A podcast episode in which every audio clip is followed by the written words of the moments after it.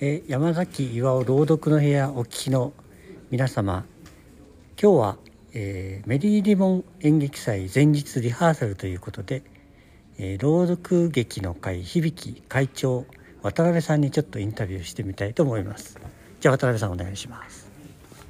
えー、朗読劇響きの会の会長を仰せ使っております渡辺でございます、えー今回の作品はですね、えー、とちょっと難しい、えー重いテーマのえー時代物に取り組んでおります。響きは、えー府中駅前で月に1回、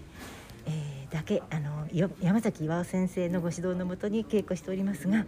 今年で、えー発足丸15年になります。このメリーリボン祭は2回目からあの参加させていただいておりまして、えー若い中学生や高校生のパワーをたくさんいただいてそれをあの励みにしてみんなあの大きな目標として、えー最大のパワーを発揮すべく明日もまた頑張りたいと思います。ありがとうございました、はい。ありがとうございます。えーそれでは主役の一九郎役加藤さんお願いします。はい、えー、一九郎というお役を、